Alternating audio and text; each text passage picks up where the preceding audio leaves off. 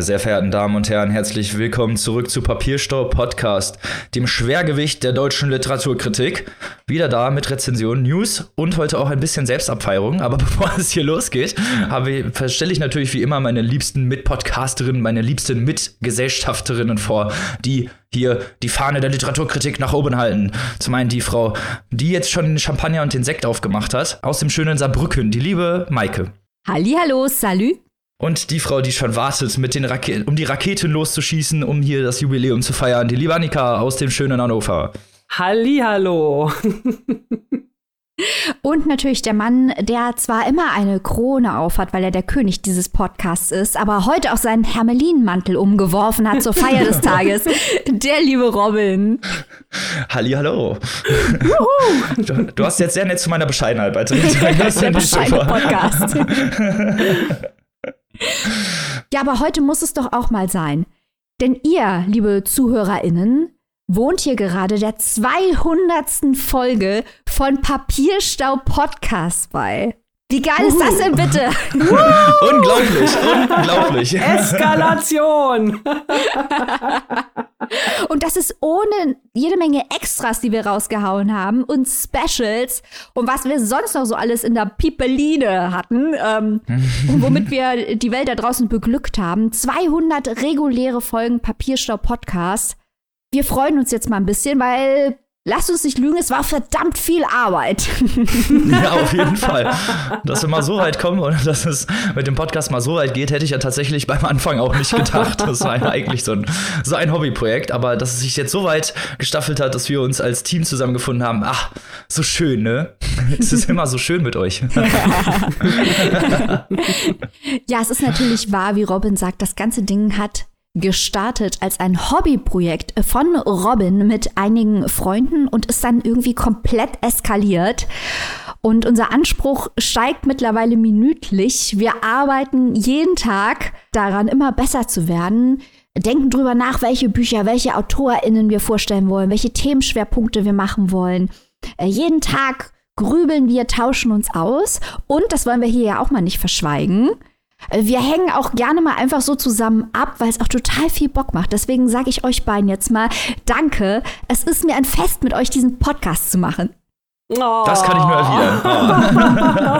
Oh. es ist wirklich immer, das war ja auch gerade nicht so äh, spaßmäßig gemeint, es ist immer so schön mit uns. Dann ist es immer so schön mit euch abzuhängen und immer abzufeiern. Und jetzt, seit wir im Juli 2021 die GBR gegründet haben und unser Steady, unsere Steady-Community begründet haben, sind wir ja auch noch mal zusätzlich dann ein paar Mal im ja, zum einen Buchclub, wo wir uns treffen, wo wir dann schon den Clemens Meyer besprochen haben und den Clemens Setz besprochen haben. Ja, Clemens sind hier viele.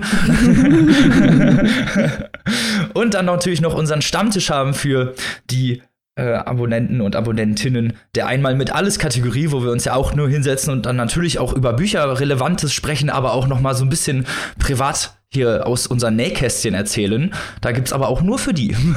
Ganz exklusiv. So, jetzt möchte ich mich aber hier auch noch mal in diesen Herzchen-Augen-Liebesreigen einweihen, weil auch wenn ich hier normalerweise altersmä altersmäßig die, die Grand Old Dame des Podcasts bin, bin ich zumindest, bin ich zumindest ja genau, Methusalima, äh, bin ich zumindest, was die Zugehörigkeit angeht, das Nesthäkchen, also als Jüngste mit dazugekommen hier, aber jetzt auch schon ja, lange, lange, lange mit dabei und äh, 200 Folgen. Ich find's wirklich super. Ich möchte das auch nochmal sagen. Das macht so viel Spaß mit euch und vor allem, man darf das ja nicht vergessen, das hat ja irgendwie von Anfang an gleich so gut zwischen uns dreien geklickt, auch wenn wir uns außerhalb von äh, ja, der Buchcommunity Goodreads, äh, auf der wir uns ja kennengelernt haben, eigentlich gar nicht kannten. Und wenn das so gut klickt und jetzt schon wirklich fast zweieinhalb Jahre in der Konstellation so super läuft, also sky's the limit. Wir bleiben dran. Wir freuen uns, dass ihr dabei seid jede Woche wieder aufs Neue. Das ist natürlich auch ganz, ganz, ganz wichtig. Deswegen wollen wir das jetzt hier auch mal mit euch zusammen richtig schön abfeiern. Und ähm, 200 Folgen, das ist natürlich auch vor allem eine lange Zeit. Das ist eine Menge Bücher. Und äh, vielleicht eine kleine, kleiner Blick hier mal kurz an dieser Stelle auch ins Backoffice. Wir sind ja, Maike hat das auch gerade schon gesagt, wir arbeiten jeden Tag daran, hier euch jeden Tag ein besseres Produkt zu bieten. Und wir arbeiten natürlich auch ganz viel mal im Hintergrund. Und wir haben in den vergangenen Tagen so ein bisschen Frühjahrsputz hier und da gemacht, unter anderem auch, äh, was das Archiv der Homepage angeht. Und äh, da hat man auch noch mal so ein paar, ist man noch mal so ein bisschen so eine kleine Zeitreise hat man da so unternommen, was wir hier alles schon für Bücher besprochen haben in den ganzen Folgen zusammen, was, für, was das für vielfältig ist und wie schön das dann auch, das merkt man ja jetzt auch, da können wir jetzt ein bisschen die Früchte unserer Arbeit ernten, wie das dann auch immer so schön aufeinander aufbaut, wenn man so viel gelesen hat und vor allem, wenn man so viel in der gleichen Runde immer darüber gesprochen hat. Das ist ja auch so spannend, wie viele Bezüge man da hat und wie man dann immer gemeinsam noch mehr voneinander und miteinander lernt. Das macht Spaß. Dafür möchte ich auch mal Danke sagen an euch beide. Ah, oh, die großen Herzchenaugen hier wieder. Ja, es ist wirklich äh, Wahnsinn, wenn man mal vergleicht, wie viel wir miteinander reden und wie viel wir so mit den anderen Leuten in unserem Leben reden. Das ist schon total eskaliert mittlerweile, aber ich finde es super weiter so. Äh, und auch, wen wir mittlerweile alles vors Mikrofon kriegen. Am Anfang, als wir so ein kleiner Podcast waren, da haben wir natürlich rumgescrambled, haben erstmal geguckt, wer sich überhaupt äh, bereit erklärt, hier in unserer Show aufzutreten aufzutreten. Und dann haben wir uns inhaltlich, niveaumäßig und reichweitenmäßig hart nach vorne gekämpft und kämpfen immer weiter und hatten mittlerweile wirklich Gäste, die wir nicht zu träumen gewagt hätten. Schon, Clemens J. Setz, Heinz Strunk, Timon Kalkaleiter, äh, Thorsten Nagelschmidt. Also ein absoluter Wahnsinn, wen wir hier schon alles vom Mikrofon hatten. Absolut. Vor allen Dingen auch viele unserer Lieblinge. Ursula Gräfe möchte ich auch oh, noch mal drauf verweisen, war sogar wow. schon zweimal dabei. Ja. Und Anja Archer. Also, ach, ja. Wir können da, glaube ich, fast auf jedes Interview verweisen, weil es so viel Spaß ja. gemacht hat, auch das äh, so aufzubauen. Und äh, gerade, wo du es noch mal vorhin erwähnt hattest, Maike, so klein angefangen, genauso war es nämlich, als 2016 dieser Podcast gestartet ist, gab es vielleicht noch insgesamt vier andere Literaturpodcasts. Also da gab es, also war die Welt der Literaturpodcasts war winzig und da muss man dann auch sagen, sind wir so ein bisschen Pioniere auf diesem Gebiet, die immer so ein bisschen vorstoßen, nochmal so den Weg öffnen. Natürlich auch für andere, aber wir müssen uns an dieser Stelle natürlich auch bei euch, liebe Zuhörer und Zuhörerinnen, bedanken, dass ihr uns die Treue und die Stange gehalten habt über die Jahre und uns so weitergebracht habt. Also ohne euch wären wir jetzt ganz bestimmt nicht da, wo wir jetzt aktuell sind. Und äh, weil ich natürlich auch nochmal danken möchte, ist äh, natürlich euch beiden, weil die Dynamik, das habe ich ja schon immer gesagt beim Podcast, Dynamik kann man nicht kaufen. So. Ja, ja. Liebe kann man nicht kaufen, Robin, sagen wir es mal ganz direkt.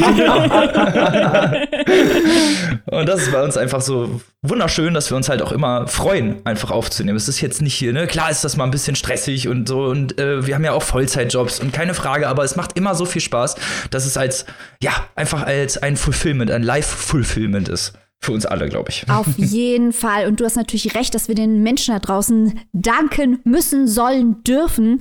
Denn äh, die gehen ja auch mit bei den Inhalten, die wir machen. Also wir könnten ja, wir rätseln ganz viel immer an unserem Inhalt und arbeiten da hart dran, diskutieren das viel, das wisst ihr ja.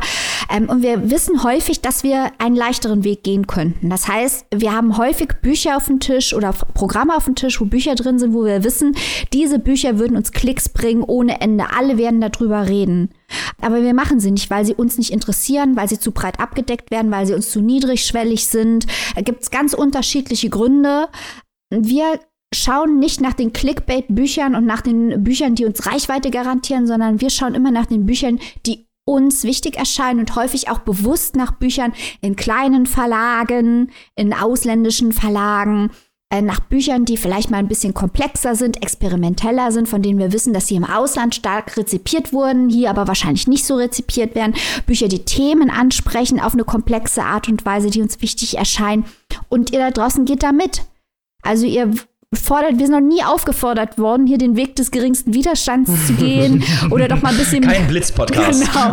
Also wir machen doch mal ein bisschen mehr Unterhaltungsliteratur oder, uh, das ist mir zu kompliziert, das hören wir von unseren HörerInnen nicht. Wir merken immer, dass es eine große Nachfrage nach komplexen Büchern gibt, die dann aber auch bitte auf Niveau und mit Hintergrund und Autorenhintergrund und zeitgeschichtlichem Hintergrund und literaturwissenschaftlichem Hintergrund hier unterhaltsam aufgearbeitet werden sollen. Und das, ihr Leute, das könnt ihr haben.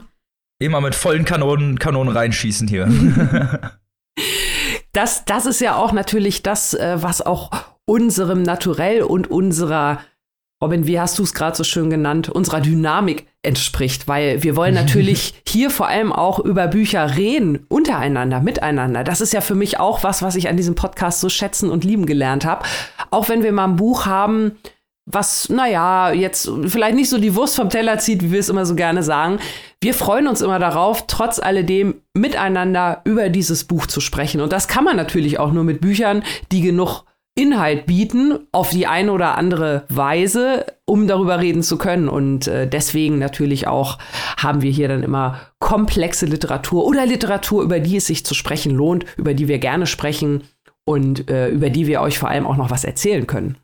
So ist es. so macht es ja am meisten Spaß. Und ich leite das jetzt einfach mal ab und sage auf die nächsten 200 Folgen Papierstau. Mindestens. Der bescheidene Podcast feiert sich selbst. So kennt ihr uns. Genau, genau so ist es. Und falls ihr noch mehr aus unserem Backoffice hören wollt, dann solltet ihr definitiv Teil unserer Steady-Community werden, denn das aktuelle Exclusive, was wir vorbereitet haben, da gehen wir noch mal so ein bisschen in unsere Jugend, unsere Kindheit. Wie sind wir eigentlich zu Lesern geworden? Wie hat uns die Literatur für sich eingenommen? Wie hat unser Herz angefangen, für Bücher zu schlagen. Das könnt ihr alles im neuen Steady Exclusive erfahren. Falls ihr noch kein Mitglied seid, schämt euch, werdet auf jeden Fall Mitglied, ähm, weil das lohnt sich. Und ihr könnt dann, wenn ihr Mitglied werdet, auch alle Exclusives, die wir jemals produziert haben, hören. Und natürlich sind auch alle Folgen auf dem auf der Steady Community abrufbar. Also ihr müsst da gar nicht mehr rausgehen. Top-Notch Produktion und Service am Kunden. Werdet ProduzentInnen unserer Show. Seid dabei. So ist es. Die Wege dazu findet ihr wie immer über alle gängigen Kanäle, über unsere Website, über den Link in unserer Instagram-Bio. Also alle Wege führen in die Papierstau Steady Community. so, und damit starten wir schon durch, volle Kanne durch mit dem ersten spannenden Roman, den wir hier heute vorbereitet haben. Und Mike hat es vorhin schon angesprochen. Wichtige Literatur, die wir hier gerne vorstellen wollen, die wahrscheinlich etwas unbeachtet geblieben wäre. Da fällt auch dieses Buch rein, was wir jetzt vorstellen möchten. Liebe Maike, hau mal raus, was du so mitgebracht hast. Und äh, ich bin schon jetzt auf die Diskussion gespannt, die wir gleich dazu haben werden. Oh, ich freue mich auch, Robin. Äh, ihr da draußen und äh, auch ihr beiden, Robin und Annika, erinnert euch sicher noch an äh, die Zeit, als wir Wladimir Sorokin besprochen haben. Das war so vor drei Wochen. Ähm, und da hatten wir auch schon gesagt, dieses Buch haben wir nicht aufgrund des aktuellen Krieges ins Programm genommen. Nein, das war sowieso eingeplant. Und auch das ukrainische Buch, über das wir jetzt sprechen, war sowieso eingeplant. Das hatten wir auf dem Zettel. Denn es handelt sich um einen, wenn nicht den wichtigsten Großstadtroman der ukrainischen literarischen Moderne. Und das ist natürlich die Stadt von Valerian Pitmuhilny. Valerian Pitmuhilny äh, ist sehr jung gestorben. Er lebte nur von 1901 bis 1937 und er war einer der führenden Schriftsteller der, und äh, bitte verklagt mich nicht dafür, wie ich das jetzt ausspreche, Rostriliane Vidrogenia das bedeutet auf Deutsch hingerichtete Wiedergeburt. Das ist die literarische Strömung, der er angehört. Gleich werdet ihr erfahren, warum die so heißt. Das ist nämlich eine Strömung der ukrainischen literarischen Moderne. Damals war die Ukraine allerdings die ukrainische sozialistische Sowjetrepublik. Das war zu Zeiten der Sowjetunion. Wir reden hier über die 1920er und 19, frühen 1930er Jahre. Also nach dem äh, Fall äh, des äh, russischen Zarenreichs und ähm, nach dem Ersten Weltkrieg, da gab es nämlich keine imperiale Zensur mehr. Und das führte zu einer Renaissance der ukrainischen Literatur während dieser Phase der neuen ökonomischen Politik in der Sowjetunion. Das Ganze hat sich dann aber später sehr stark geändert, insbesondere zu Zeiten der großen Wende, Stichwort Stalin, wo es dann zur verstärkten Industrialisierung, Kollektivierung und zur Kulturrevolution kam. Da wollte man nämlich vorgehen gegen die Ukrainisierung, die eben insbesondere auch die hingerichtete Wiedergeburt, diese literarische Strömung, aber auch viele andere in der Ukraine zu Zeiten der ukrainischen sozialistischen Sowjetrepublik vorangebracht haben. Es hat also dazu geführt, dass man viele Schriftsteller, Lyriker zu dieser Zeit festgenommen hat, die sich eben Stalins Entscheidung der Russifizierung der Ukraine widersetzt haben. Die wurden in Gulags verbracht, die wurden hingerichtet, Terroraktionen, Tötungsaktionen. Und einer der Autoren der hingerichteten Wiedergeburt, denen es genauso erging, war eben Valerian Petmohilny, der sich mit der Ukrainisierung identifiziert hat, sich Stalin widersetzt hat und äh, der am Ende festgenommen wurde, äh, in ein Arbeitslager kam und dann auch erschossen wurde. Und genau deswegen könnt ihr euch jetzt schon denken, heißt diese Strömung äh, hingerichtete Wiedergeburt. Dieser Titel wurde allerdings erst 1958 der Strömung zugeschrieben, als eine Anthologie ukrainischer Literatur von 1917 bis 1933 herausgegeben wurde. Und da hat man sich entschieden, äh, diese Anthologie so zu nennen. Und heute nennt man eben die ganze Strömung so, da es sich um diese Renaissance eben handelte, der ukrainischen Literatur, die dann abrupt endete durch die Strömung der Russifizierung und eben diesem Terror und diesen Massenerschießungen. Pit Mohilny gehörte einem äh, Workshop an innerhalb dieser hingerichteten Wiedergeburt, der sich ähm, revolutionärer Literatur verschrieben hatte und er wollte ganz ehrlich und künstlerisch die Zeit, seine eigene Epoche beschreiben. Und hier kommen wir jetzt zu dem Roman. Äh, wenn ihr jetzt denkt, warum hat die das alles erklärt, das ist wichtig, um diesen Roman zu verstehen, denn Pete Mohilny erklärt eben in diesem Roman die Stadt seine Zeit. Und das ist genau die Zeit, über die wir gerade gesprochen haben. 1927 kam Misto, also die Stadt, raus, das übrigens auch in ins Russische übersetzt wurde. Und das ist ein realistischer Großstadtroman. Und Großstadtroman, da kennen wir ja einige auch im deutschsprachigen Raum. Ganz klar, Berlin Alexanderplatz. In Amerika Manhattan Transfer. Äh, Nochmal zurück zu uns Rilke, Malte Lauritzbrigge. Es geht darum, um diese Beschleunigung der Großstadt, um das wilde, pulsierende Leben der Großstadt, wo Menschen zusammenkommen, wo Menschen ihr Glück suchen, ihrer Ambitionen nachgehen. Und all diese klassischen Ansätze des europäischen Großstadtromans finden sich auch in Die Stadt. Schon der Titel Die Stadt verweist ja darauf, dass es sich zwar um Kiew hier handelt, die Stadt, um die es geht, ist Kiew, aber das Buch weist über Kiew als Stadt heraus, weil das Buch eben nicht Kiew, sondern die Stadt heißt. Klar. Unsere Hauptfigur ist ein kleines bisschen angelehnt an den Autor selbst, an Valerian Petmohilny. Stepan Ratchenko kommt aus äh, den ländlichen Gebieten der Ukraine nach Kiew, möchte dort studieren und helfen, den Sozialismus aufzubauen und setzt sich auch für die Ukrainisierung ein.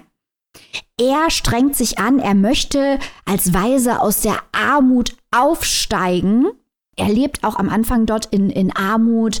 Er schreibt sich an der Universität ein. Wir sind immer dabei, was er als nächstes erlebt, wie er versucht, ähm, sein Glück zu machen in der großen Stadt, wie er auch mitgerissen wird von den Künsten, die er dort findet. Auch typisch für den Großstadtroman sind ganz, ganz viele Verweise in der Schriftstellerei hier zu anderen Künsten, zum Theater, zur darstellenden Kunst, zum Kino das alles eingearbeitet. In diesem wilden Wirbel sind wir die ganze Zeit dabei. Klassische Motive des Großstadtsromans, äh, ästhetisch auch sehr interessant. Dazu muss man sagen, es ist eigentlich für einen modernen Roman recht wenig fragmentarisch. Es lässt sich sehr leicht lesen, was gerade uns als Westeuropäern wahrscheinlich entgegenkommt, weil wir uns erstmal in die Zeit einfinden müssen. Ich zumindest musste das, kannte mich nicht sehr gut mit ukrainischer Geschichte aus.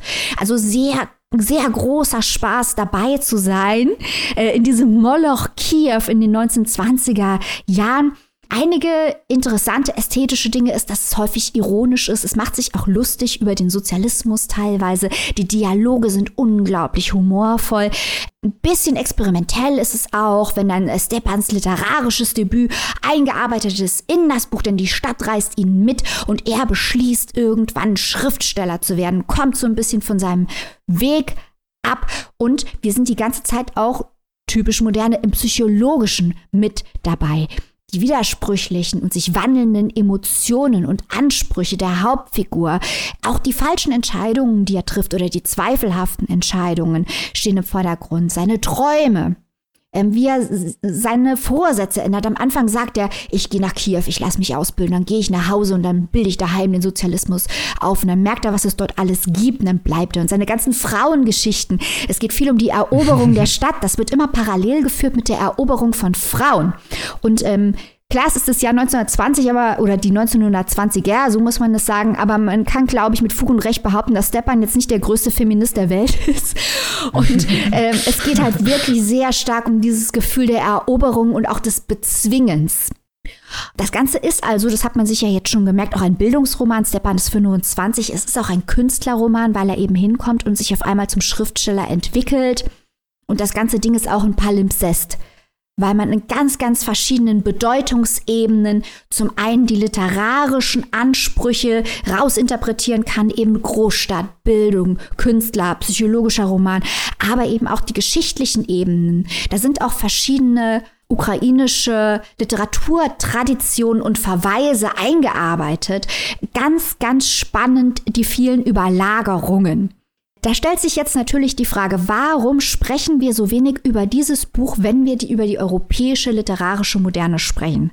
Schande über unser Haupt, äh, weil mit Sachen wie Berlin-Alexanderplatz kann das locker mithalten. Da sieht man, wie innerhalb Europas manche literarische Traditionen anderen vorgezogen werden. Aus den unterschiedlichsten Gründen, auf die ich jetzt aus Zeitgründen nicht eingehen möchte. Ich möchte nur diese Frage mal ganz klar in den Raum stellen.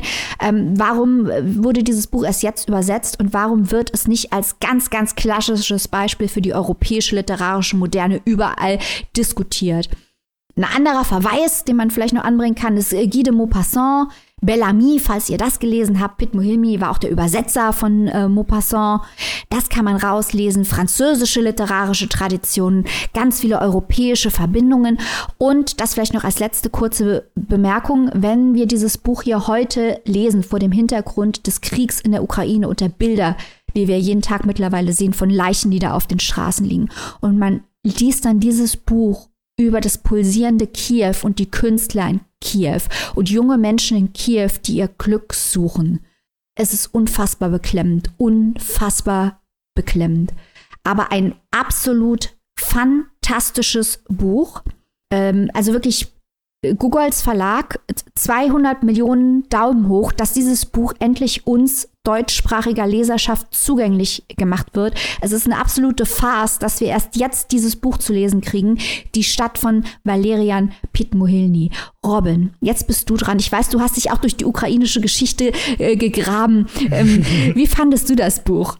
Mir hat es aus den von dir bereits genannten Gründen auch sehr, sehr gut gefallen. Diese ganzen ästhetischen Mittel, die er benutzt, die ganze Geschichte, die dahinter steht, auch die, auch natürlich ganz klar die Narrative einfach, ne? Also diese, dieser junge Mann, der versucht in dieser Stadt sein Glück zu finden, auch immer wieder scheitert, an sich selber zweifelt. Das ist ja auch wieder ganz häufig was, was im Vordergrund steht. Dieses sich an sich selber zweifeln, an der Stadt zweifeln, vielleicht, dass man wieder weggeht. Er hat ja auch einen Freund, einen Dichterfreund, der dann aus der Stadt wie, immer wieder weg möchte und wo er dann auch so teilweise seinen eigenen Zwist drin sieht, aber immer wieder auch bleibt und sich immer wieder auch dem Schriftstellertum zuwendet, obwohl er das manchmal gar nicht möchte. Also so dieses Gefangensein in der eigenen, im eigenen Talent mhm. und auch so ein bisschen in der Stadt, in der Großstadt, die so, ja, wirklich auch schillernd gezeigt wird, die so ganz am Anfang schon, wo die Badegäste da alle zum, zum Strand laufen und baden möchten und er das alles erstmal so, hm, was, was soll das jetzt hier? Das ist doch irgendwie nicht regelkonform oder sagen wir mal, das kannst du da nicht machen, aber dann selber halt nicht mal zwei Tage später auch am Strand liegt. Ne? Also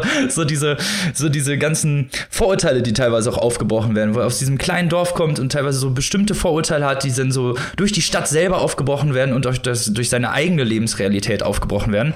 Anderer Punkt ist, den, den du auch schon angesprochen hast, diese Ukrainisierung, das war nur eine kurze Zeit lang, eine kurze Zeit lang, dass es überhaupt so durch gedrückt wurde, äh, beziehungsweise so erlaubt wurde, dass die Ukrainer ihre eigene Sprache haben, dass sie ihre eigene Kultur haben dürfen, wo danach wieder die Russifizierung kam, wo dann wieder die, genau diese ganzen Punkte wieder verboten wurden. Und in dieser kurzen Zeit spielt auch dieser Roman dass man sieht, ähm, ja, wie die Ukrainer selber auch so ein bisschen ihren eigenen Kulturschatz bilden konnten. Da gab es mhm. ganze Gremien nur für Literaten und Literaturkritik generell und äh, das wurde alles danach war das weg. Das wurde alles wegrationalisiert beziehungsweise teilweise wirklich einfach alle Leute wurden weggesperrt, die damit was zu tun hatten und diese diese Aufbruchsstimmung fand ich auch deswegen so ein bisschen beklemmt, wenn man sich dann die Geschichte durchliest, was danach passiert ja. ist, weil man dann weiß, okay, ne, das ist die Zeit, wo wo, der, wo das Glück irgendwie am Horizont Horizont stand und man dann, wenn man die Geschichte nachliest, merkt, okay, und dann kam das Unglück. Also wirklich, da muss ich dir recht geben, es ist sehr beklemmend zu lesen, gerade wenn man eben diese Hintergründe auch kennt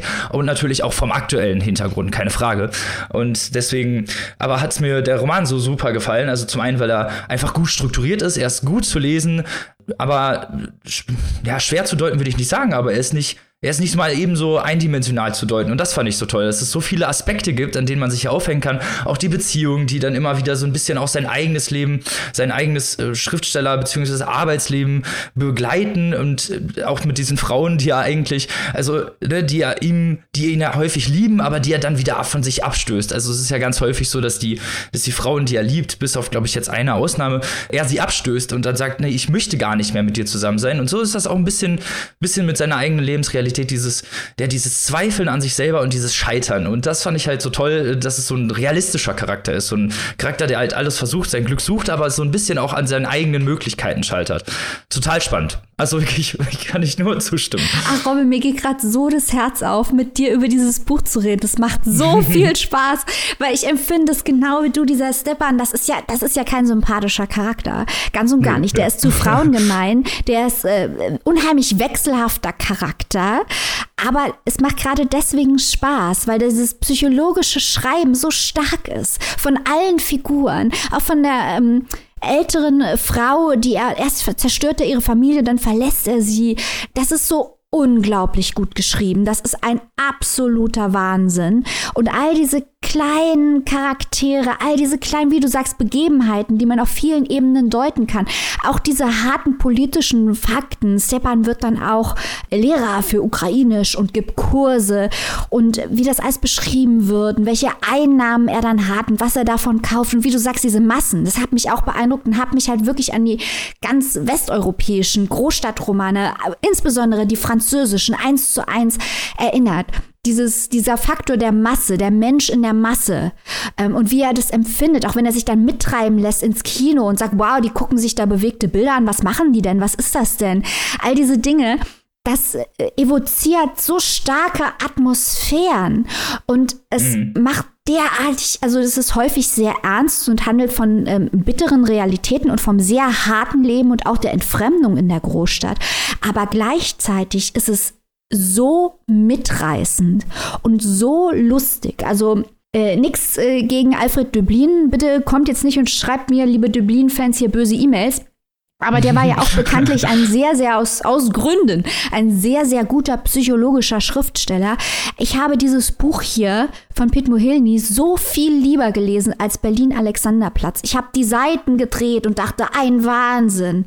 Ein Wahnsinn. Man kriegt Lust, und das ist das Bittere, nach Kiew zu reisen, wenn man dieses Buch liest. Was natürlich nicht mehr geht und das Kiew, das hier beschrieben wird, das gibt es nicht mehr.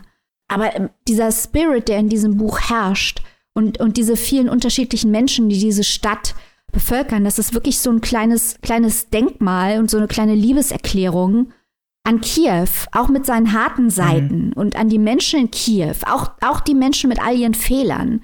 Ähm, ein ganz starkes Buch. Absolut. Also da kann ich, ich kann nur in vollen Maßen zustimmen.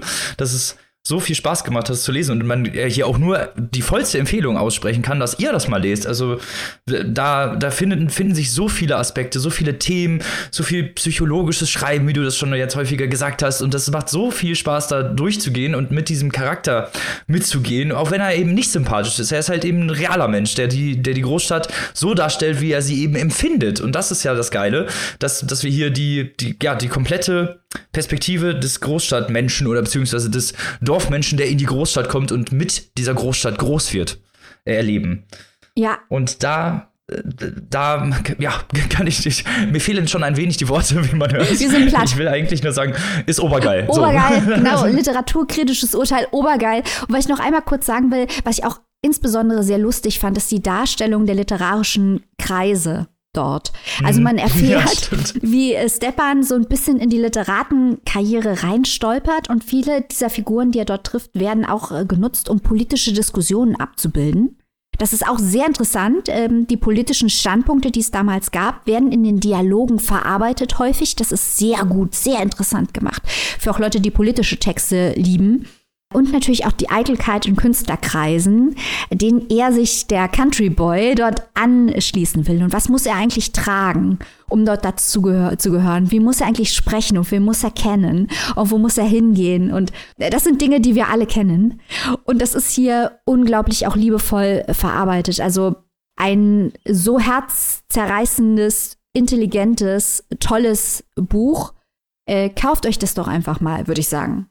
Definitiv. Das solltet ihr unbedingt tun. Wo und für wie viel kann man sich das denn erwerben, liebe Maike? Also die Stadt von Valerian Pitmuhelny ist erschienen und ich möchte wirklich nochmal ausdrücklich diesen Verlag feiern, beim Guols Verlag.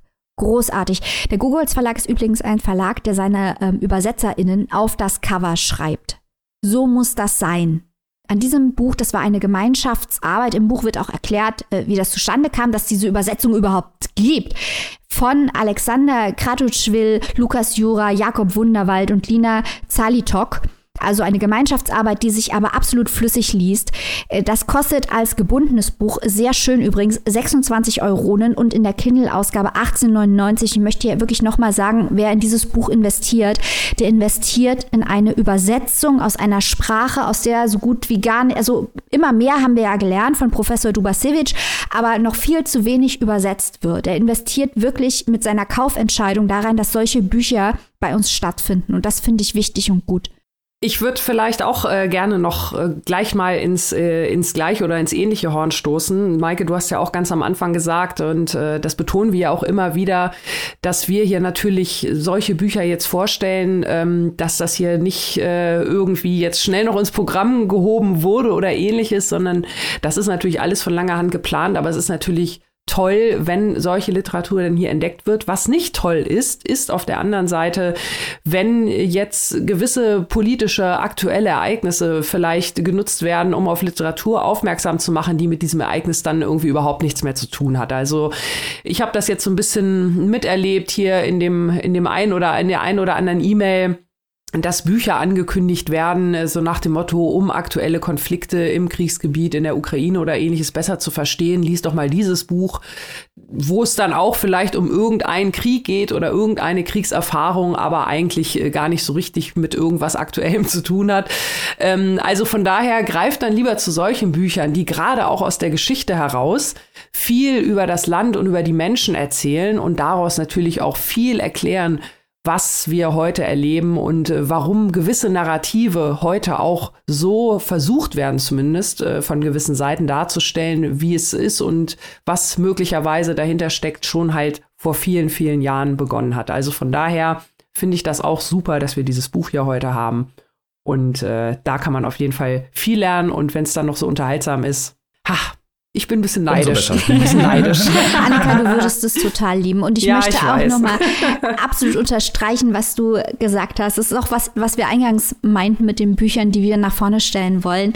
Es ist immer leicht, äh, im Internet das große Virtue Signaling zu betreiben, wenn man ganz niedrigschwellig und möglichst für ein westeuropäisches Publikum geschriebene Literatur hochhält. Nein, lest doch mal Sachen, die sich nicht explizit äh, an den äh, Westeuropäer, der keine Ahnung hat, wendet, sondern lest doch mal sowas wie Mujilas Tanz der Teufel, was Robin vorgestellt hat. Oder äh, Jeban doch mit Demut, was ich vorgestellt hatte.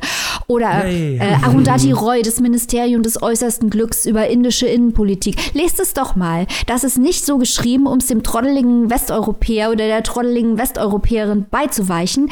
Das verlangt den LeserInnen einiges ab, aber man hat so viel am Ende gelernt und mitgenommen und verstanden und das, man wird so reich beschenkt, wenn man mal ein kleines bisschen Arbeit in solche Bücher äh, reinsteckt. Deswegen werden wir auch weiter solche Bücher vorstellen. So. ist so. Ist, ist so. Ist so. so, damit kommen wir zum nächsten Roman, den wir hier vorstellen. Und den darf ich vorstellen. Er trägt den Titel Kangal und ist geschrieben von Anna Jelitz Schenke. Es ist ein Debütroman. Wir lieben ja immer Debütromane, deswegen war ich hier auch ganz gespannt drauf, gerade weil es auch ein sehr relevantes Thema zur aktuellen Zeit beleuchtet. Da komme ich aber gleich nochmal zu. Erstmal, wer ist überhaupt Anna Jelitz Schenke? Anna Jelitz Schenke ist 1990 in Frankfurt geboren und hat an der Goethe-Universität Literaturwissenschaft studiert und vor kurzem ihren, Mas äh, ihren Abschluss im Masterstudiengang Ästhetik gemacht. Im Frühjahr 2020 hat sie am Schreibwettbewerb der Jürgen Ponto Stiftung teilgenommen und stand auf der Shortlist des Wortmeldung Förderpreises, wieso wir jetzt auch, weshalb wir jetzt auch diesen Roman hier vorstellen können. Denn da wurde sie gefördert und deswegen können wir jetzt Kangal vorstellen. Kangal zeigt drei Perspektiven, die jeweils mit der Türkei auf bestimmte Arten zu tun haben. Und um das mal kurz in den geschichtlichen Kontext zu setzen, es spielt post Putsch äh, zeitmäßig. Das heißt, es gab im Juli 2016 gab es einen Putschversuch des Militärs in der Türkei, äh, bei denen auch mehrere hundert Leute gestorben sind, der ja, versucht hat, das Regime abzusetzen, beziehungsweise Erdogan und die AKP abzusetzen mit Gewalt unter Hilfestellung von Panzern wurde da versucht, äh, ja, das Regime zu stürzen. Was nicht funktioniert hat, was danach aber zu einer ja, extremen extremen Ausführungen geführt hat, dass äh, es zu Repressionen gekommen ist, dass ja Denunziation ganz weit vorne steht und viele Leute inhaftiert werden, weil sie vielleicht oder eventuell mit diesem Putschversuch zu tun gehabt haben könnten. Und in dieser Zeit, beziehungsweise ein paar Jahre nach diesem Putschversuch, spielt auch der Roman Kangal. Wie gesagt, es gibt drei Perspektiven die jeweils unterschiedlich mit der Türkei verknüpft sind. Einmal haben wir Dilek und Telkin, das ist ein junges Paar, das in Istanbul lebt. Dilek betreibt einen Social-Media-Account und mit dem Namen Kangal, auch auf den Titel verweisend, äh, das regimekritische Posts macht und äh, wo sie sich auch regimekritisch äußert. Sie ist bedroht von Verhaftung oder Inhaftierung und flieht aus der Türkei, ohne ihrem Freund Telkin davon zu berichten. Da lernen wir sie auch gerade kennen, dass sie aus der Türkei flieht. Sie flieht nach Frankfurt und versucht da ein neues Leben aufzubauen, beziehungsweise eben sich von den Repressionen des Landes zu entfernen. Telkin versucht derweil herauszufinden, wieso sie geflohen ist, der ja auch dann so vor verendete Tatsachen gestellt wird, der nicht weiß genau, wieso ist seine Freundin geflohen, beziehungsweise er weiß wieso, aber er versucht herauszufinden, ob das gerechtfertigt ist, versucht herauszufinden, äh, ob einer der Freunde sie vielleicht verraten hat, ob sie eine Akte irgendwo hat, äh, beziehungsweise ob sie auch von dieser Verfolgung bedroht ist. Die letzte Perspektive, die wir haben, ist Ayla. Sie ist in Deutschland geboren, lebt in Frankfurt und hat sich gerade von ihrem Verlobten getrennt wegen häuslicher Gewalt, der sie geschlagen hat und hat auch ein paar Probleme mit ihren Eltern. Sie studiert heimlich, die Eltern dürfen das nicht wissen, eigentlich soll sie den Betrieb übernehmen, aber äh, das funktioniert alles nicht so. Äh, Dilek und Ayla sind seit der Kindheit eigentlich beste Freunde gewesen, die sind Cousinen, aber ähm, ja, es gab einen Zwist zwischen den Eltern, wieso die beiden nicht mehr miteinander geredet haben, aber da Dilek jetzt selber nach Frankfurt zieht, fügen die beiden wieder zusammen so ein bisschen Kontakt. Und äh, Ayla zieht auch bei Dilek ein.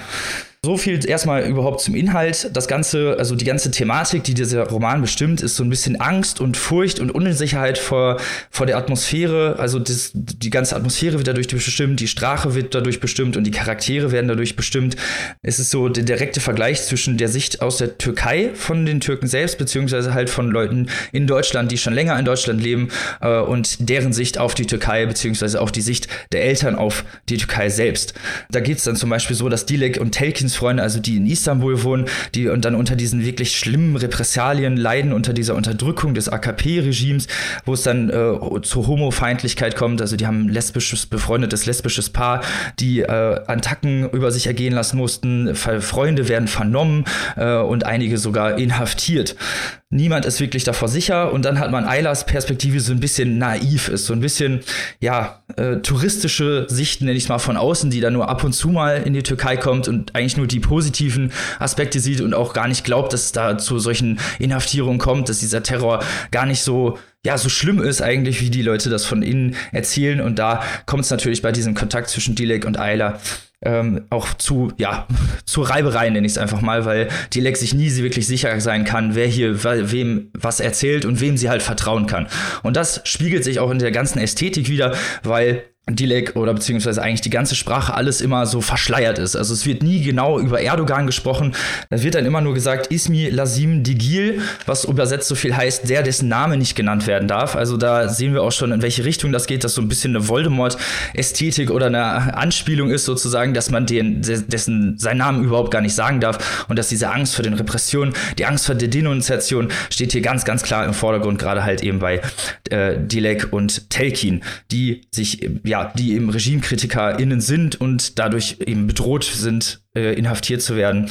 Es, ich finde, es ist thematisch sehr relevant und stringent auch nachvollziehbar erzählt. Es sind so sehr, sehr kurze Kapitel, die immer wieder wechseln und manchmal auch Fragen, die in dem einen Kapitel auftauchen, teilweise im nächsten so ein bisschen beantwortet werden, beziehungsweise wo da so ein bisschen Bezug drauf genommen wird, wenn Dilek sich zum Beispiel fragt, was denkt Ayla da zum Beispiel drüber, wo dann im nächsten Kapitel über Ayla so ein bisschen dann gezeigt wird, wie sie auch darüber denkt und teilweise auch so ein bisschen die Vorurteile bestätigt werden.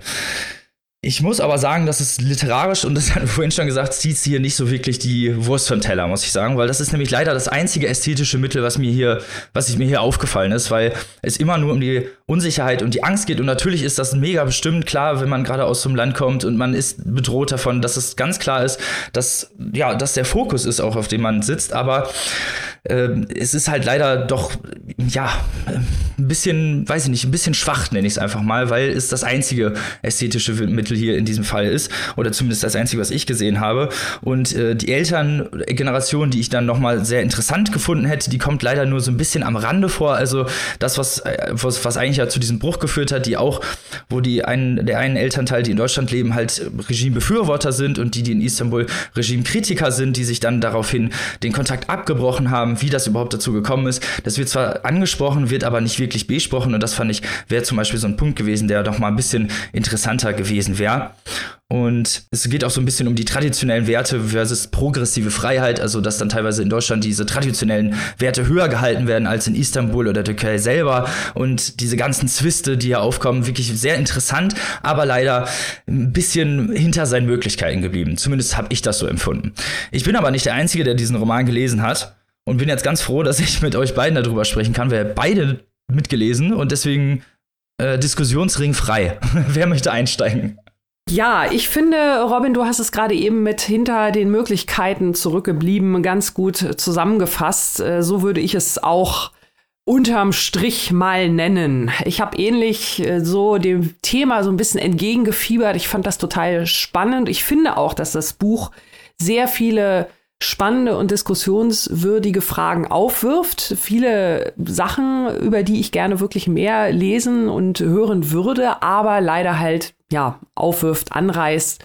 Und da ist es mir halt auch wirklich viel zu, ja, zu sehr an der Oberfläche geblieben, sagen wir es mal so. Also das, die Kritikpunkte, die du da angesprochen hast, äh, kann ich durchaus sehr, sehr gut nachvollziehen grundsätzlich, wie gesagt, die Thematik hat mir wirklich schon gefallen. Ich fand es auch, äh, ja, die Sprache, wie du schon gesagt hast, das ist halt wirklich sehr, du hast ja gesagt, sie hat Ästhetik studiert. Wenn das ästhetisch sein soll, da hat ja jemand, jeder ein anderes Grundempfinden möglicherweise. es hat jetzt auch nicht so meiner Ästhetik entsprochen. Ich fand es wirklich auch sehr sehr einfach geschrieben, was natürlich aber auch durch diese Angst, dieses Gehetzte, ne, dieses Hin- und Hergehetze vielleicht so ein mhm. bisschen dargestellt sein soll. Ähm, Ansonsten fand ich wirklich ganz interessant, das hast du vorhin auch ganz kurz angesprochen, diese, diese Verwendung von Namen oder auch von Bezeichnungen, dass natürlich der Name von Erdogan nicht einmal im Buch genannt wird. Das ist natürlich äh, sicherlich Methode und äh, erzählt ja auch im Zusammenhang mit den anderen Namen und Rollen eine ganz interessante Geschichte. Also das, das fand ich zum Beispiel ganz nett gemacht. Das hätte gerne noch häufiger auftauchen können, weil sonst ist mir halt auch nicht aufgefallen, ähnlich wie dir dass zum Beispiel ja auch darauf hingewiesen wird, dass auch die, äh, die Menschen in der Familie, dass denen teilweise die eigene Rolle wichtiger ist als der Name, gerade bei der Mutter. Ne? Sie spricht ihre Mutter mhm. mit Vornamen an. Mhm. Nein, man spricht sie natürlich mit der Rolle an. Das ist das Einzige, was ihr noch äh, geblieben ist oder was sie hat oder worauf sie baut. So wird es ja auch dargestellt. Und diese ganzen wirklich, wirklich spannenden politischen Themen, die du vorhin auch schon angesprochen hast, die stehen hier ja wirklich echt im Mittelpunkt diese Angst habe ich ja auch gerade schon erwähnt, die ja wirklich teilweise auch schon so paranoide Züge hat. Man weiß ja gar nicht, ist das jetzt wirklich überhaupt echte Angst oder vielleicht doch Einbildung. Natürlich gibt es diese Vorfälle und ich will da auch überhaupt nichts kleinreden, um Gottes Willen. Aber gerade durch dieses Gehetzte, durch dieses sich ständig selbst auch hinterfragende, was ja auch zu diesem System dazugehört. Man vertraut ja nicht nur den Menschen um sich rum nicht länger. Man weiß ja nicht mehr, wie man vertrauen kann. Man fängt ja auch an, an sich selbst zu zweifeln. Und das ist hier natürlich dann auch durch diese fast ins Paranoide abgleitenden Gedanken ganz gut dargestellt. Aber natürlich das ganz wichtige Thema überhaupt ist die politische Dimension hier bei dem Buch. Und da hätte ich mir wirklich auch gerne gerne mehr gewünscht, weil es geht ja in diese Richtung. Ich finde diese, dieses Thema, was hier aufgemacht wird, der äh, Menschen in der Türkei und der in Anführungszeichen Touristen. Äh, und dieser Begriff wird hier ja sowohl zum einen tatsächlich auch für die äh, sämtliche Touristen, äh, die in der Türkei Urlaub machen, aber natürlich auch ganz speziell hier für die türkischstämmigen Menschen, die in Deutschland leben, die vielleicht hier auch in Deutschland geboren sind und die wirklich nur, um Urlaub zu machen, in ihre Heimat fahren und dann aber hier in überwiegender Anzahl das ist ja der Vorwurf hier des Buches, dann äh, die repressive Partei wählen, von der sie sozusagen gar nichts haben oder unter der sie gar nicht leiden müssen. Und das ist ja wirklich dieser spannende Konflikt. Und ich finde, da hat äh, dieses Buch einige interessante, tolle Punkte. Also da legt es wirklich ein, zwei Mal den Finger in die Wunde und da hätte ich mir gerne noch mehr Nachbohren gewünscht. Gerade vor dem Hintergrund, wenn man sich das immer überlegt, und Robin, das hast du vorhin auch gesagt, dass der Charakter der Eila ja eher so als die naive Deutsch-Türkin, also die, die junge Türkin, die eigentlich überhaupt nicht so richtig weiß, weil sie eine von den Touristinnen ist. Und das ist ja eigentlich interessanterweise der Charakter, der der Autorin von der eigenen Biografie her am meisten entspricht, weil sie ja auch, wenn du so willst, in Deutschland geboren ist hm. und das letzte hm. Mal Ende 2015, also noch vor dem ganzen Putschversuch und allem, was du von erzählt hast in der Türkei war. Das fand ich auch irgendwie so ganz interessant unter dieser Perspektive, aber unterm Strich, ja, da hätte man wirklich, äh, hätte ich gern noch mehr rausgeholt. Deutlich, deutlich mehr, weil gerade das Politische unfassbar spannend und die Konflikte, wie du es auch vorgeschlagen hast, vielleicht auf die Elterngeneration ausweiten oder einfach nochmal die Cousinen, an denen noch ein bisschen mehr, mehr arbeiten. Also ich glaube, da wäre noch richtig viel Potenzial und auch viel für Gesprächsstoff da gewesen. Ja, ich habe dem auch nicht mehr so viel hinzuzufügen, was ihr schon äh, gesagt habt, äh, Robin, dass diese Art der Verschleierung und des Schattigen, dass das hier als ästhetisches Mittel eingesetzt wird. Ja, ich glaube, das ist so. Also wir wissen ja auch zum Beispiel über die Hauptfigur nur, dass sie im Internet irgendwelchen Aktivismus pro-demokratisch, anti-Erdogan unter äh, dem Namen Kangal, was natürlich ein, ein türkischer, wunderschöner Hirtenhund ist, der ähm, gezüchtet wird, um Herden zu schützen ein Herdenschutzhund. Äh, unter diesem Namen macht sie ähm, Aktivismus im Internet, was sie da jetzt genau macht und so. Wir erfahren das nie. Das bleibt alles so ein bisschen vage. Das fand ich jetzt auch nicht so schlimm. Äh, auch wenn ich finde, dass das ästhetisch ein bisschen wenig war, ist das Interessantere wirklich auch für mich diese verschiedenen Sichtweisen auf die Türkei. Also mhm. zwischen den erste Generation Einwanderer und ihren Kindern. Das spielt eine ganz, ganz große Rolle. Dann zwischen den ähm, türkischstämmigen Menschen, die in Deutschland wohnen und denen, die in der Türkei wohnen. Zwischen jungen Leuten und alten Leuten. Zwischen Pro-Erdogan und Anti-Erdogan-Leuten in Deutschland und in der Türkei. Also all diese Verwerfungslinien zwischen Türken oder türkischstämmigen Menschen, das ist interessant. Und auch, wie sich diese äh, konservativen und progressiven Ansichten durch Familien ziehen, durch Gemeinschaften, mm, durch Länder, mm. über ganze Kontinente. Das ist das Interessante. Aber wie ihr schon gesagt habt, ich wiederhole es nur ganz kurz, äh, das geht nicht tief genug. Also was hier angesprochen wird, ist mehr oder weniger, dass es existiert und dann werden Beispiele angeführt im Rahmen der Narration. Und das mhm. ist sicher wichtig, aber mehr macht das Buch nicht. Unglücklicherweise wird viel von dem, was erzählt wird, ist, ist bekannt. Also der Punkt, der inhaltlich gemacht wird, der ist bekannt. Und die Art und Weise, wie es erzählt wird, ist solide, aber ist jetzt auch nicht, denk mal auch nicht, boah, der absolute Wahnsinn. Mhm. Also ich war auch ein bisschen traurig, weil diese Verwerfungslinien mich sehr interessieren aber mir hier nicht genug erzählt wurde. Also ich muss ganz, ganz ehrlich sagen, das tut mir ein bisschen weh, das sagen zu müssen, aber ich habe mich schon ein bisschen gelangweilt bei dem Buch. Echt? Also so schlimm, also so schlimm fand ich es nicht. Ich fand es halt nur, es hat halt immer so ein bisschen was gefehlt, ne? Genau wie du sagst, dieses Konfliktpotenzial wurde gar nicht so richtig ausgeschöpft. Also es kommt ja zwischendurch zu Reibereien, nicht einfach mal, oder so zu, zu einer Art von Konflikten, aber es wird ja auch alles eher so wieder, wieder so ein bisschen dumpf gemacht, so ein bisschen in den Hintergrund gerückt, damit es nicht so, also es wird nie aktiv so gegeneinander gesprochen, es gibt kein Streitgespräch. Dir, dir fehlt der krasse Konflikt. Ja, ja, genau. Mir, die fehlt so ein bisschen auf die der Fresse, sagen wir ja. so. Ja, ja. Genau, ja, genau, genau.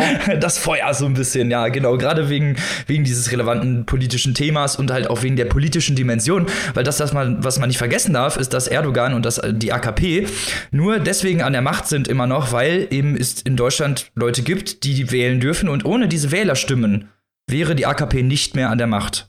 Und das muss man sich halt vor Augen halten. Und dieses Potenzial, was da, ne, wenn wir schon diese Perspektiven haben, das wurde nicht genug ausgereizt eigentlich, nicht genug evoziert. Und das finde ich schade auf jeden Fall. Also, aber gelangweilt habe ich mich nicht wirklich. Also das äh, muss ich noch mal so ein bisschen die Fackel hochhalten. Ich fand es interessant. Ich habe es gerne gelesen und auch diese schnellen Kapitel, es sind halt nur 205 Seiten. Da ist man schnell durch, aber Äh, man ist auch vielleicht ein bisschen schlauer, aber es wird halt alles sehr deskriptiv gezeigt, nenne ich es mal. Mhm. Ne? Und die Sachen, die in der Verschleierung sind, die werden, die sind auch bekannt, wie Mike es gerade schon gesagt hat. Und deswegen fehlt halt einfach ein bisschen Fulminanz. Wir möchten mehr darüber. genau, wir möchten mehr davon. Aber Robin, wenn die Menschen sagen, ich möchte Kangal von Anna Jelis Schentke lesen, was sollen die Menschen tun? Die Menschen sollen sich dieses Buch kaufen, das erschienen ist, beim, beim S. Fischer Verlag.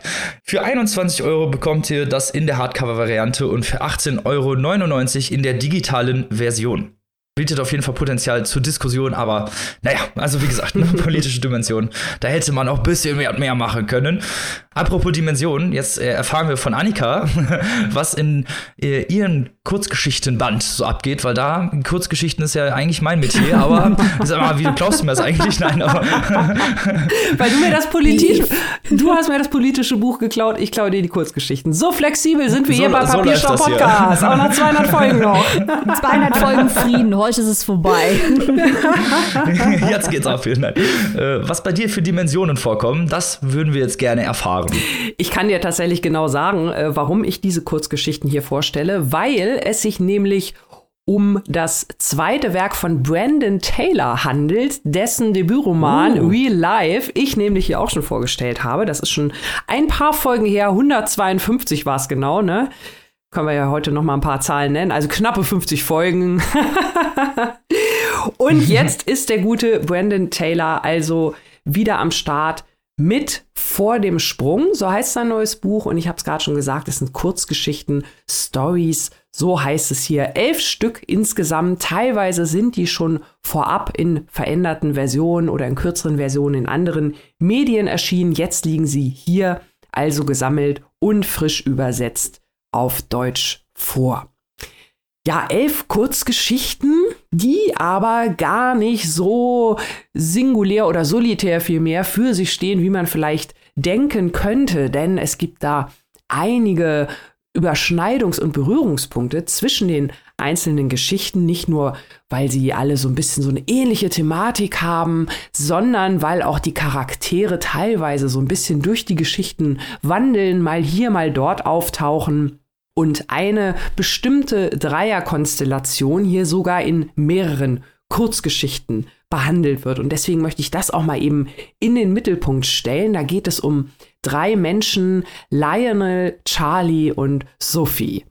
Und Lionel, den lernen wir kennen hier direkt in der ersten Kurzgeschichte. Da besucht er eine Party und auf dieser Party lernt er halt die anderen beiden kennen. Lionel ist ein junger, schwarzer, depressiver Mann, der gerade erst ein oder was heißt gerade erst, der einen Selbstmordversuch hinter sich hat, der danach nicht richtig wieder gesund geworden ist, sich dann auch selbst nochmal zwangseingewiesen hat, weil er eben Angst hatte, dass er sich wieder etwas antut, jetzt zumindest so weit wiederhergestellt ist oder sich zumindest so weit wieder stabil fühlt, dass er halt eine Party besucht. Und auf dieser Party trifft er halt im Eröffnungskapitel auf Charlie und Sophie. Die beiden sind ein Paar und die beiden sind Tänzer und die beiden leben in so einer Art offenen Beziehung.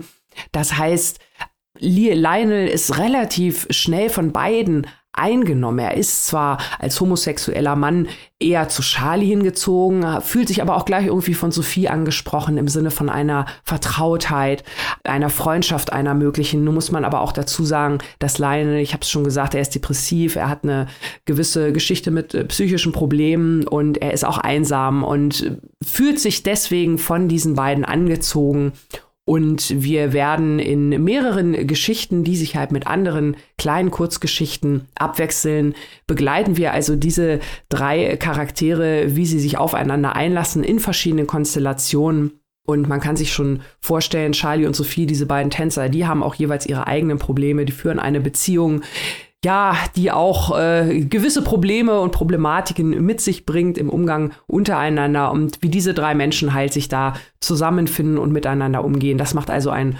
Großteil dieses Buches aus und da spielt Brandon Taylor natürlich seine Stärken voll aus, die wir ja auch schon in Real Life in seinem Debütroman kennengelernt haben. Er schreibt ja sehr, sehr schnell, sehr rasant. Der Debütroman, der hat ja damals auch nur über einen kurzen Zeitraum eine sehr rasante Story erzählt und ähnlich ist es hier auch in diesen Kurzgeschichten. Also wir sind da wirklich mittendrin in jeder Szene, auch die Kurzgeschichten, die diese klammernde große Geschichte unterbrechen. Das ist immer so, als wenn die Kamera dann mal einmal zur Seite schwenkt und längere Zeit dann auf einer anderen Geschichte verharrt, die halt, habe ich ja eingangs auch schon gesagt, so ein bisschen wieder auf diese große Rahmenhandlung nochmal verweisen. Das macht also auch Spaß, da so ein bisschen durchzulesen und zu gucken. Man, man sieht Charaktere wieder, man erkennt sie. Und auch wenn man sie nicht erkennt, erkennt man zumindest das, was sie vereint. Sie, sie sind einsam, sie fühlen sich äh, ja nicht, nicht so geliebt, wie sie es gerne möchten. Sie suchen Nähe, sie suchen Vertrautheit. Sie sind teils von verschiedenen Arten der Diskriminierung betroffen. Es geht natürlich viel um, um queere Liebe, es geht um Themen wie im späteren Alter noch eine Liebe finden, eine neue Liebe, sich vielleicht mal ganz neu zu orientieren. Es geht um Beziehungen, die entweder eine gewisse Zeit überdauern, das muss auch gar nicht eine Liebesbeziehung sein, das kann auch eine Freundschaft sein und die sich im Laufe dieser Zeit halt auch komplett ändern. Da ist zum Beispiel die titelgebende Geschichte vor dem Sprung ein wirklich gutes Beispiel. Da geht es um zwei Jungs, die miteinander aufwachsen, als äh, kleine Jungs schon befreundet waren und äh, ja, dieses alte Boys will be Boys und Jungs sind halt frech und Jungs machen Streiche und die Frage ist aber halt, wann wird der Streiche machende Junge zum Mann, der toxisches Verhalten ausübt? Also das sind so die Szenen, die Brandon Taylor hier in diesen Geschichten äh, schildert, wirklich sprachlich sehr anspruchsvoll. Man, man liest ihn gerne. Er, er äh, schafft es auch, eine gewisse Atmosphäre zu evozieren. Und das, obwohl es ja, Kurzgeschichten, ich habe es ja schon gesagt, sie sind irgendwie doch irgendwie so ein bisschen miteinander alle verbunden, aber man hat auch trotzdem das Gefühl, dass man hier immer weiter in die Geschichte Fragezeichen Geschichten hineinfindet. Man hat gerade am Anfang noch einige Charaktere, da merkt man, die sind so ein bisschen vielleicht einfach nur so ein Wegweiser. Die werden sehr entpersonalisiert dargestellt. Da haben wir einmal den Gastgeber, da haben wir einmal die Mutter und dann rutschen wir sozusagen da rein in die Charaktere, auf die wir uns fokussieren wollen. Also ich fand, das hat Brandon Taylor da ganz interessant gemacht. So habe ich es zumindest empfunden. Ich habe mich da gerne von ihm leiden lassen durch diese Geschichten, durch diese vielen verschiedenen Facetten also ich freue mich, dass er es auch in kurz gut kann, sagen wir es mal so. Das hat mir gut gefallen und ich freue mich jetzt vor allem, was die liebe Maike dazu sagt. Die hat nämlich mitgelesen beim guten Brandon Taylor. Ja, Brandon Taylor ist einfach ein Spitzentyp. Der ist richtig gut darin, diese ganz, ganz subtilen, und hier sind wir schon wieder beim Psychologischen, aber diese ganz äh, subtilen Zwischentöne im Zwischenmenschlichen nach vorne zu stellen und zu betonen. Das ist wirklich jemand, der selten den Holzhammer rausholt und häufig wirklich auf diese ganz ambivalenten Beziehungen und in welche Richtung sie kippen und kippen können schaut. Das war ja schon in Real Life so, mhm. wo man immer im Raum des Missverständnisses mit mhm. Absicht verharren musste bei vielen zwischenmenschlichen Beziehungen. Und das hat es interessant gemacht, weil sich Brandon Taylor offenbar für fehlgeschlagene Kommunikation interessiert. Und das ist natürlich super interessant. Zu dem Buch hier muss ich sagen, wir haben auch die Geschichten, ich bin ja nicht so der Kurzgeschichtenmensch, dafür haben wir Robin. Äh, also das haben, die haben ja, ich fand die Konzeption interessant, dass immer jede zweite Geschichte diese Hauptstoryline mit den Tänzern und Lionel weiterführt, fand ich interessant, auch wenn ich sagen muss, dass diese Geschichte aus meiner Sicht immer langweiliger wurde hinten raus und nicht immer interessanter. Aber auch die Geschichten dazwischen sehr, sehr spannend, weil häufig nicht viel passiert aber in diesen kleinen Szenen, die beschrieben werden und den Unsicherheiten, die beleuchtet werden, so viel Aussagekraft ist. Und eine Sache möchte ich noch betonen. Ich möchte den, den deutschen Verlag kurz schelten. Warum nennt ihr denn bitte dieses Buch vor dem Sprung? Die englische Originalausgabe hat den viel besseren Titel. Es heißt nämlich Filthy Animals. Und als Brandon Taylor gefragt wurde, warum im Alles in der Welt er denn ein Buch über zwischenmenschliche Beziehungen Filthy Animals nennt, hat er gesagt, We all have parts of us that are feral. I think some stories in the book point to this feral nature as a thing to be feared, but there are others that view that as a true state. Becoming animalistic is part of being in tune with oneself Es geht also um die animalische Natur, die in jedem Menschen schlummert und wie die sich auf den Menschen und die Beziehungen der Menschen auswirkt. Und ich finde, das ist eine wirklich sehr, sehr gute Beschreibung, die man geben könnte, wenn gefragt wird, worum es in, in dieser äh, Geschichtensammlung geht. Es geht um, um die Impulse und wie diese Impulse kurzgeschlossen werden mit Entscheidungen, die bewusst getroffen werden. Also, lieber Verlag, Filthy Animals, es hätte sich auch besser verkauft. ja, auf jeden Fall. Was ist das auch für eine doofe Frage übrigens gewesen zwischen der menschliche Beziehung Filthy Animals? Hallo? Weiß man doch sofort, worum es geht. Wieso? Robin hat gleich gewusst, worum es geht. Das macht mir jetzt Angst. Ja, ja, ich äh, finde ich genauso. Das hast du wirklich noch mal ähm, schön zusammengefasst, Michael. Gerade diese Sache mit den mit den Beziehungen, das stimmt schon. Und dieses auch, äh, was du auch gerade gesagt hast, diese Fehlkommunikation. Robin hat das ja vorhin auch bei seinem Buch erwähnt. Mensch, sprecht doch endlich mal, redet doch mal darüber. Hier ist es ja wirklich teilweise so, dass die Leute darüber reden und äh, ja, aber zwei verschiedene Botschaften irgendwie ankommen. Und das ist wirklich so spannend, weil man ja dann teilweise, auch wenn die Charaktere in so in so ganz anderen anderen Welten leben und aus ganz anderen Welten kommen, teilweise in einer anderen Lebensrealität leben. Aber diese Momente kennt man ja dann irgendwie doch. Ne? Also von daher wirklich schön dieses subtile, aber dennoch, ja, das meinte ich halt mit, mit äh, an die Hand genommen und da irgendwie so durchgeführt. Ja, ich finde, er macht das, man, man merkt es nicht, aber es macht wirklich einfach Spaß. Schön beobachtet und vielleicht ist auch wirklich diese Rahmenhandlung ähm, vielleicht hat mir das auch sogar noch so ein bisschen mehr das Herz geöffnet, weil es sich ja dann doch irgendwie so ein bisschen wie so ein kleiner Roman irgendwie doch liest. Also ich möchte auf jeden Fall, dass Brandon Taylor bald mal einen Roman zu einer ganz, ganz großen US-amerikanischen gesellschaftlichen Frage angeht. Also, ja. dass er mal so einen Scope aufmacht, sagt, ich, ich mache jetzt mal einen auf Jonathan Franzen aber als queerer schwarzer Mann. Das möchte ich lesen. Die Great American Novel von Brandon Taylor. Da soll ja. der hingehen. Jetzt mal, ja, ohne Quatsch. Ich glaube, der könnte das, der könnte diesem Genre oder diesem literarischen Anspruch, ist ja eigentlich mehr ein Anspruch als ein Genre, die Great American Novel, könnte er richtig was hinzufügen, wenn er mal 400 Seiten mhm. raushauen würde zu einem richtig schwergewichtigen Thema. Da hätte ich so Lust drauf. Mach das bitte mal, Brandon Taylor. Ich weiß, du kannst es. Wir sind dabei. Und vielleicht sind die Zuhörer und Zuhörerinnen ja jetzt dabei, als ihr über den Kurzgeschichtenband gesprochen habt und möchten sich den zulegen. Oh, für wie viel und wo kann man das denn tun, lieber Annika? Ihr lieben Leute, ihr könnt entweder im Buchladen eures Vertrauens vor Ort oder im Online-Shop eures Buchladens äh, des Vertrauens vor Ort bestellen.